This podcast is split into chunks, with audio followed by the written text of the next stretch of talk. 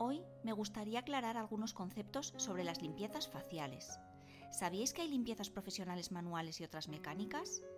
En la primera se extraen las impurezas de forma manual, una a una. En la mecánica, el profesional se ayuda de un dispositivo que succiona las impurezas a la vez que introduce diferentes ingredientes cosméticos en la piel, generalmente algún ácido. Y aquí es donde la polémica está servida. ¿Cuál es mejor? Si solo pudiera escoger una, me quedaría con la manual, porque con ella pueden tratarse cualquier tipo de piel y lesión. Es por ello que los dispositivos de higiene faciales más conocidos últimamente como higienes o limpiezas médicas no sustituyen a una buena limpieza manual profesional. Pero eso no quiere decir que no sean maravillosas.